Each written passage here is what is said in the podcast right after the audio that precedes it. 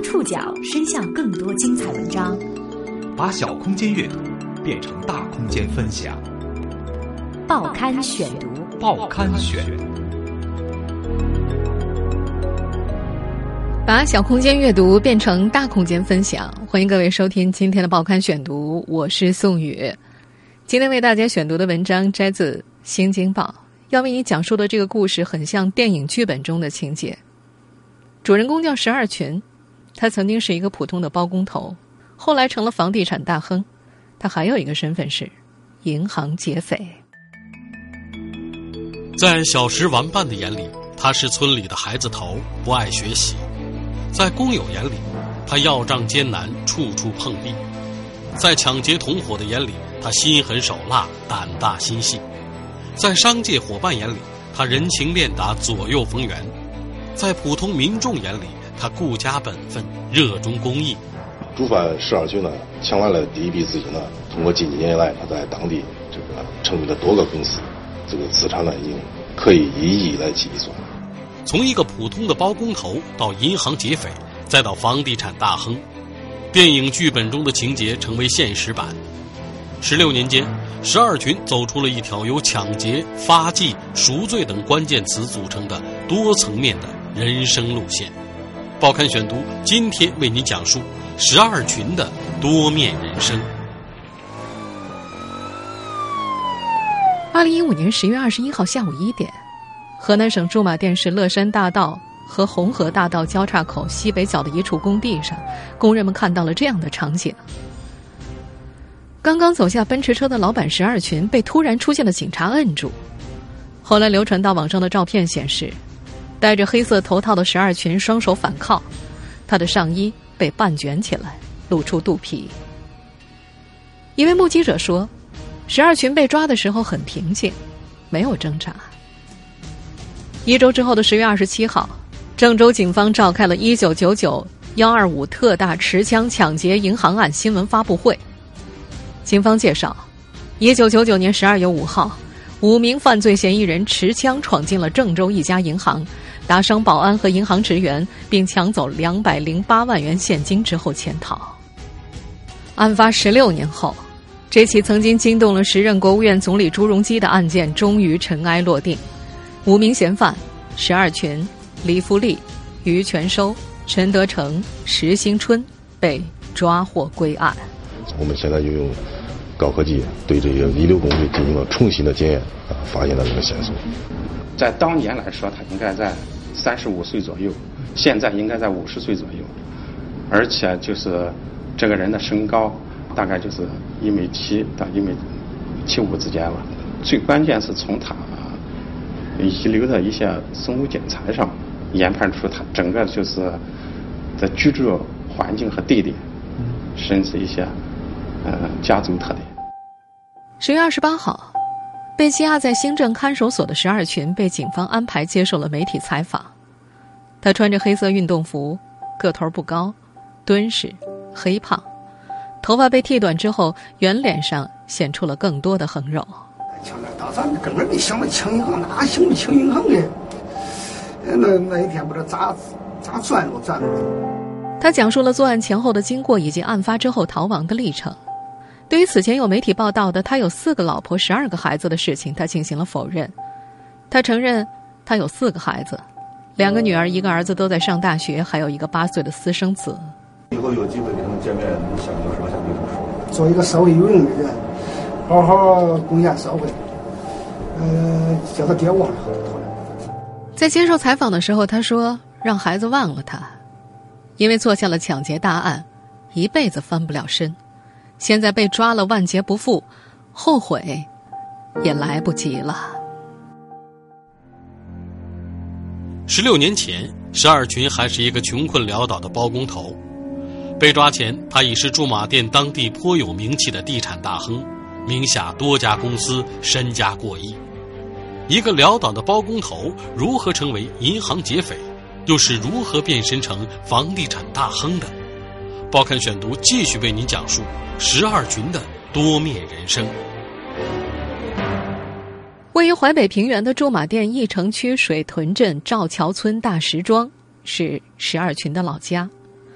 和石家相熟的大石庄村民说，十二群的父母都是当地的农民。十二群出生于一九六二年，是家里的老三，上面有大哥大姐，还有两个弟弟。村民记得，上世纪七十年代，大哥石占群当兵回来，四兄弟就分了家。分家的时候，石二群和大哥闹了矛盾，此后两家几十年都不说话，也不来往。石二群分得了三间平房，一直和父母住在一起。在附近邻居的印象里，那时候的石二群瘦得不行，家里穷到连媳妇儿都娶不起。小时候的玩伴李富强还记得，石二群小时候学习不好。背着书包到学校去晃一圈就不见了人影，但是他一直都是村里的孩子头，大家也都喜欢和他玩。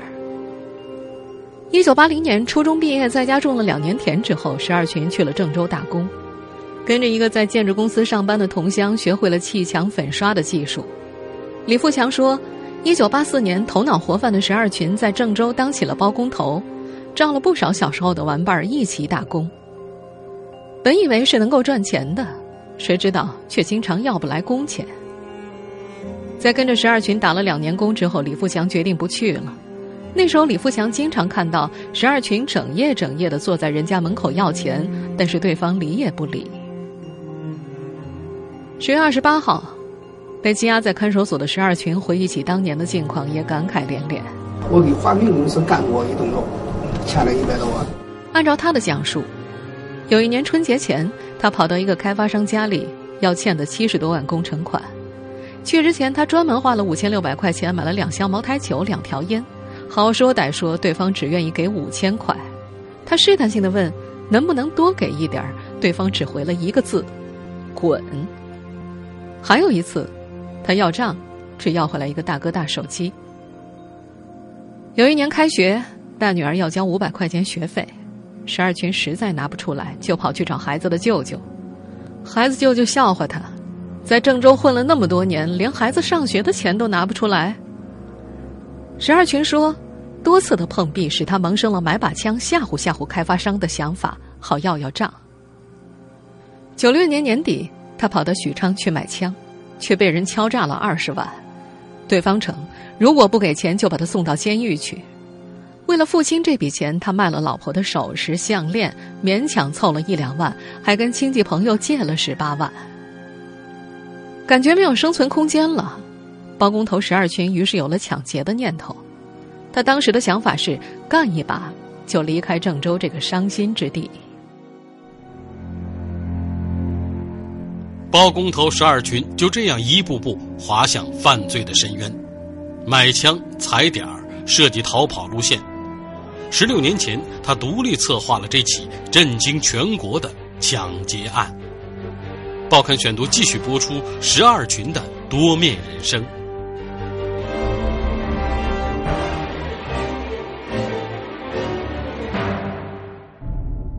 一九九七年，十二群通过中间人在许昌买了五把发令枪改装的转轮手枪。一九九九年的一天。他无意中转悠到了中药材批发市场，看到了那家防范松懈的合作社。那那一天不知道咋咋转悠转着的，转到那个市场里，那一看原来是个批发市场。那从说一天，我反正看着现金不少，一天见几点，一天见几百，又加上他那个防范意识也差。从这年上半年开始，他就一个人准备开了，在银行周边踩点，测量银行玻璃的厚度。了解银行的作息时间，设计周密的逃跑路线。十月二十八号，被羁押在看守所的十二群说：“策划是我自己策划的，包括买枪、策划，包括那个整个车底儿，全是我策划的。都是快开始的时候，准备开始的时候，我才给他几个数。”一九九九年十一月的一天，十二群把一起干活的同乡李富利。于全收、陈德成和自己的四弟石新春叫到了一起，商量一件大事。十二群说，之所以选择他们四人一起作案，主要是因为都是自己老家人，能够信得过。听到是抢银行，一开始其他四个人不同意，不过十二群劝说他们是黑吃黑，是抢中药城批发市场收的钱，可以大赚一笔。虽然四人心里害怕。但是大赚一笔的欲望最终占了上风，他们同意干一把。一九九九年十二月五号傍晚七点二十分，五个人来到了郑州市合作银行管城支行中药城批发市场分理处。于全收和石兴春负责控制值班保安，石二群、陈德成和李福利负责砸银行的防弹玻璃以及抢钱。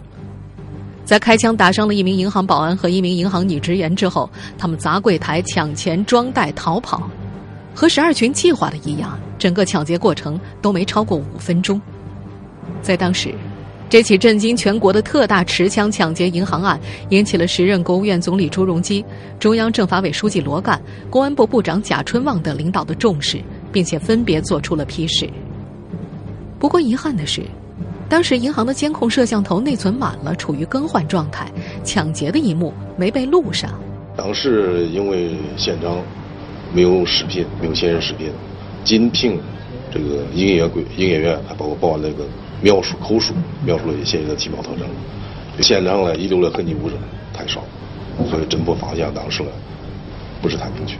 这给郑州警方破案带来很大困难，这也让一起原本简单的银行劫案足足拖了十六年才破获。案发之后，郑州警方只能够根据现场嫌疑人使用的锤子、枪支、鞋印等物证来源进行地毯式搜索。警方从被抢劫的储蓄所之前的监控以及周边单位调取视频，收集了一百六十八盘录像带，列出了可疑人员一百五十八名。当年的办案人员在接受采访时说，在茫茫人海当中找到嫌疑人非常的困难。抢劫得手之后。十二群把抢来的两百零八万分批存进了银行，随后五个人结伴去了云南避风头。他们专门订立攻守同盟，忘记抢劫这件事儿，包括家人也不能够提起。从云南回到驻马店之后，几个人瓜分了两百零八万，十二群自己分得了一百二十万，其他四人合分剩下的钱。他们统一口径，所有的钱都是从云南走私赚回来的。二个去一大子，也不知道不二十多天。反正说是上云南做生意挣钱，你带你回来带这个钱又落头了。你光你还抢银行挣的钱吗？俺说是在云南搞走私挣点钱。十二群专门跑去灵山拜佛，希望佛祖保佑他，给他四年的时间，给孩子们创造一个不错的平台。之所以说是四年，十二群的解释是，当时就想，如果能活个四年就不错了。最开始的时候，他每天都会琢磨这个事情，只要听到一点动静都会紧张。四年，有惊无险的度过了。在第五年，二零零四年，于全收因为家庭经济拮据，找到了十二群和李福利，希望再干一把。这次，他们决定抢从银行出来的人。一开始，李福利也加入，但是走到了银行门口，李福利反悔，不参加了。十二群和于全收在信阳市河区一家银行门口抢了一个拎着大包从银行里走出来的人，但是这一次他们一无所获。那个人是帮银行修地毯的，包里除了地毯垫一毛钱都没有。这次抢劫，于全收被抓获，十二群则成功逃脱了。事发之后，李富利投案自首，于全收被判刑十五年，李富利被判刑了三年。被羁押之后的十二群交代了这起此前不被警方掌握的余罪。他承认，当时信阳事发之后是李福利替他顶罪坐了牢。第二次抢劫失败之后，十二群没敢再作案。他声称自己这些年都很小心防备着，随时准备走。实际上，在作案之后，他去过越南、缅甸、老挝踩过点，已经计划好了怎么逃走。但是，一切似乎风平浪静。十年之后，他也就逐渐放松了警惕。第一次抢劫得来的一百二十万赃款，给了十二群发迹的机会。其他几个同伙拿着抢劫到的钱娶媳妇、盖房子，很快就花完了。十二群却盘算着怎么用钱生钱，找机会实现他的资本杠杆原理：贷款、借钱，以融到更多的资金。报刊选读继续播出十二群的多面人生。两千年前后，国务院刚刚撤销驻马店地区和县级驻马店，设立地级市驻马店。在那个时候，驻马店的房价还很低，房地产市场还没有发育。也是在这一年，石二群拿出了四十多万，在驻马店买了一块地，建了一栋小产权房和一栋办公楼，结果卖不出去，最终赔了几十万。石二群命运的转折点发生在二零零六年，这年的六月十六号，他注册成立了吉安地房地产公司。石二群被抓之后，有人从公司的名称猜测这个昔日劫匪起名的初衷。吉安地意味着吉祥安全的地方。十二群对数字六有着特殊的爱好，他的第一辆车专门挑了 EQHP 零零六的牌子。第一个大型楼盘的竣工时间也选择在了二零一零年的三月二十六号。这个小区的名字叫做乐龙小区，一共建了六栋住宅楼，还有一些门面房。因为当时的楼盘销售员说。乐龙小区是小产权房，但是因为价格低，老百姓还是愿意买的。乐龙小区的成功被驻马店商界视为十二群房地产生意的第一桶金。驻马店市规划部门一位不愿意透露姓名的工作人员说：“二零零六年前后的驻马店正处在经济建设的狂热时期，当时为了提高土地利用率，鼓励建高楼、棚户区改造，还鼓励盖这些小产权房。”这位工作人员说，当时市里的规划、国土、房管各个部门的职权不太规范，执法没法形成合力，导致无证建设比较多，也管不过来。直到二零零九年，当地市政府出台了《驻马店市人民政府关于建立中心城区、制止违法建设长效管理机制意见》第十七号文件，小产权房的猖獗才有所缓解。那段时间是驻马店房地产飞速发展的时期。一位房地产销售人员回忆，二零零七年之前，房价一平米平均在一千块钱左右，之后就是快速上涨翻倍。驻马店市房管局的一位工作人员对当年人们彻夜排队买房的事情印象还很深刻，而十二群正好赶上了这个飞速发展期，在零六年和零七年之间，他陆续开发了一些楼盘，有一栋的，也有两栋的，都是小产权房。根据十二群自己回忆，那时候一年可以挣个两三千万，有时候一个月就可以赚上上千万。由于已经过去近十年，当时他开发小产权房的生意成本已经无从知晓。他自述自己当时甚至不知道盖房子还要纳税，曾经因为偷税漏税，一次性被罚了三百万。当地一位检察机关的干部认为，因为项目违规，十二群。没有像其他开发商一样讨价还价，而是乖乖认罚，可能是他对执法机关恐惧和心虚的结果。二零零九年，十二群又开发了第五大道小区，也是靠近驻马店市委市政府的黄金宝地。这个小区一共九栋楼，根据业主介绍，这个楼盘证件齐全。零九年开盘的时候，一平米卖两千六，由于地理位置不错，现在已经涨到快四千了。一三年和一五年，十二群先后注册了第五大道商务酒店和多吉商贸公司。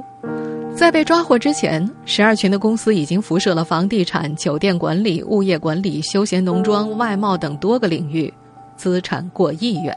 主犯十二群呢，抢来了第一笔资金呢，通过近几年来他在当地成立了多个公司，房地产公司、餐饮，包括其他的一些公司。他这个现在的在驻马店这个。资产呢，已经这个可以以亿来计算。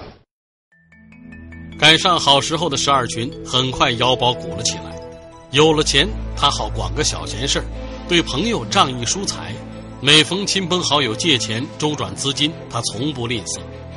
在邻里朋友们之间，他的口碑很好，但在有些征地村民的眼里，十二群却是个霸道蛮横、踩着他们的身体赚钱的无赖。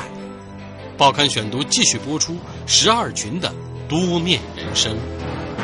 随着房地产市场的逐步升温，十二群迎来了他畸形人生的辉煌时刻。二零零九年四月，驻马店市驿城区召开全区项目奖惩、全民创业、企业服务、科技创新、效能建设工作会议，十二群被评为全民创业模范。后来，他还担任了水屯商会的常务副区长。发家致富之后，他也热衷投身于慈善事业，资助贫困学子，给灾区捐款，投资五百多万为家乡修路。在看守所接受媒体采访的时候，他很乐意谈起自己往昔做过的慈善事业。零九年的时候，我这全市，呃，房地产企业全部表扬的工工工业企业，但是房地产企业都我一家。他承认，之所以热衷慈善，是因为当年抢劫银行对社会造成影响太大，内心愧对社会，想通过这种方式来赎罪，也算是对自己内心的一种安慰。在吉安地公司不少员工的眼里，十二群对员工随和，从不拖欠工资，过年过节会发米和油。在驻马店房地产商圈里，十二群也有着不错的口碑，不少房地产商说他出手大方，喜欢请客。但是，在当地高新区金河办事处小界碑村吴庄村组的不少村民眼里，石二群却是一个霸道蛮横、踩着他们身体赚钱的无赖。当年吉安地公司所建设的第一个大型楼盘乐龙小区的六栋楼，就是建在吴庄村民组的安置地上。二零零七年，吴庄村民组和吉安地公司约定，双方联合建房，村民组只出地，不出资。房屋建成之后，吉安地给村民组相应的门面房。根据当年双方签订的联合建房合同，约定好给村民组一百六十八米长的门面房。但是，最终十二群违约了，没有能够全部交付合同约定的门面房。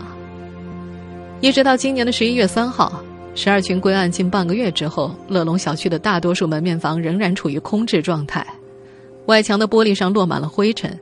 其中两三间门面房的玻璃已经破碎，房子还是毛坯，里面乱七八糟的堆着一些装修材料。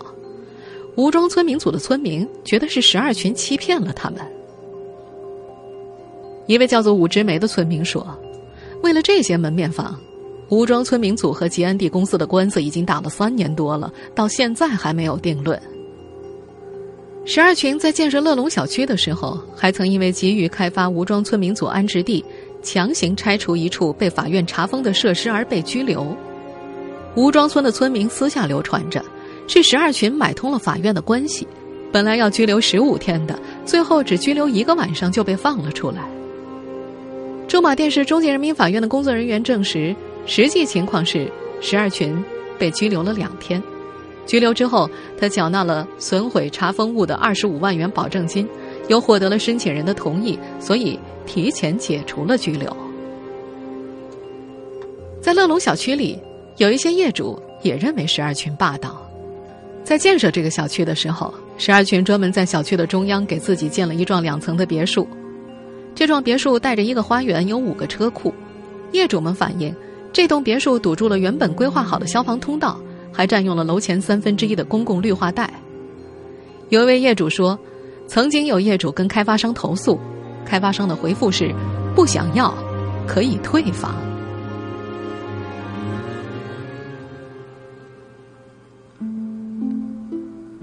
自从十月下旬十二群被抓之后，吉安地公司几乎陷入了瘫痪状态。十二群的侄子石勇说：“目前他们公司的员工人心惶惶，有两个大的项目都已经搁置。”十二群被抓的那个工地是正在建设当中的驻马店市客运北站，目前一栋办公楼的毛坯房已经盖好，旁边的主体楼还没有封顶。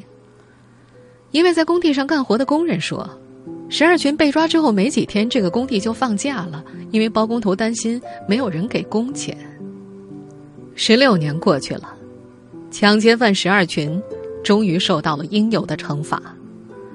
他当年犯下罪行的中药材市场和批发市场早已经拆迁了，那家被抢劫的银行也已经不复存在，取而代之的是拔地而起的一幢又一幢高楼。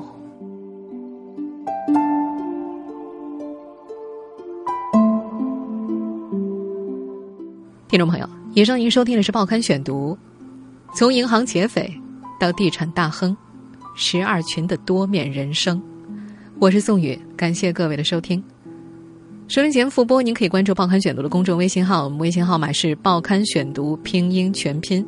参与《报刊选读》微信互动，依然有机会获得由康贝佳口腔医院所提供的免费解压券。下次节目时间再见。